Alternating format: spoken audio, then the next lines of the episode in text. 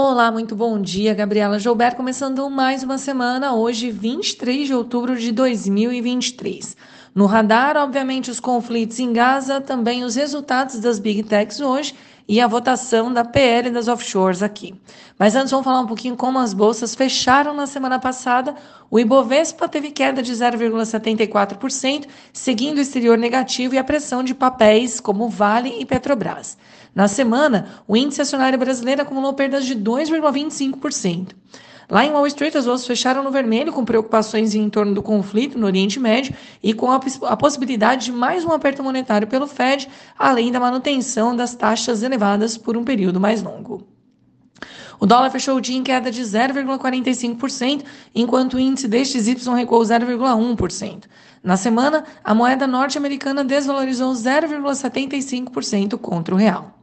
Para hoje, na agenda doméstica, teremos o Boletim Focus, enquanto lá fora, a temporada de balanço traz os resultados das Big Techs. Então, vamos falar um pouquinho de Estados Unidos. Os futuros por lá começam a semana em tom mais pesado, em meio a receios de que o conflito em Israel expanda as fronteiras, trazendo ainda mais incertezas ao cenário global. Os juros das Treasuries de 10 anos seguem rondando os 5%, ainda em reflexo às falas de Powell na semana passada sobre a força da economia norte-americana e a robustez do mercado de trabalho. Hoje também no radar dos investidores estarão os resultados de algumas Big Techs, como Microsoft, Amazon, Google e Meta.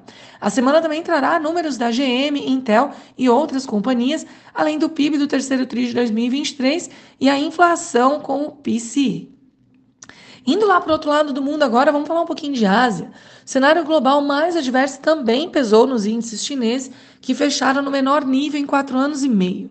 Em setembro, cerca de 75 bi de dólares de capital estrangeiro deixaram as bolsas chinesas e o sentimento continua pesando por lá. A maior queda hoje são as techs e o setor de real estate. Na Europa, os conflitos no Oriente Médio também afetam as bolsas, que aguardam mais resultados corporativos ao longo da semana e reunião do BCE sobre juros. As mineradoras recuam com queda das commodities metálicas e setores sensíveis a juros também caem, como o imobiliário. Aqui no Brasil, o relator da reforma tributária no Senado deve apresentar o seu texto, com alterações, amanhã, que, após aprovado, retorna à Câmara.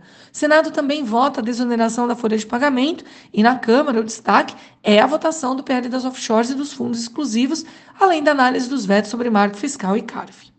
Na abertura de hoje, o índice DXY tem leve avanço, enquanto os juros estão mis e os futuros em Nova York recuam. Petróleo cai após a alta da semana passada e de olho em Gaza. Minério de ferro também recua, com novas preocupações com o setor imobiliário chinês.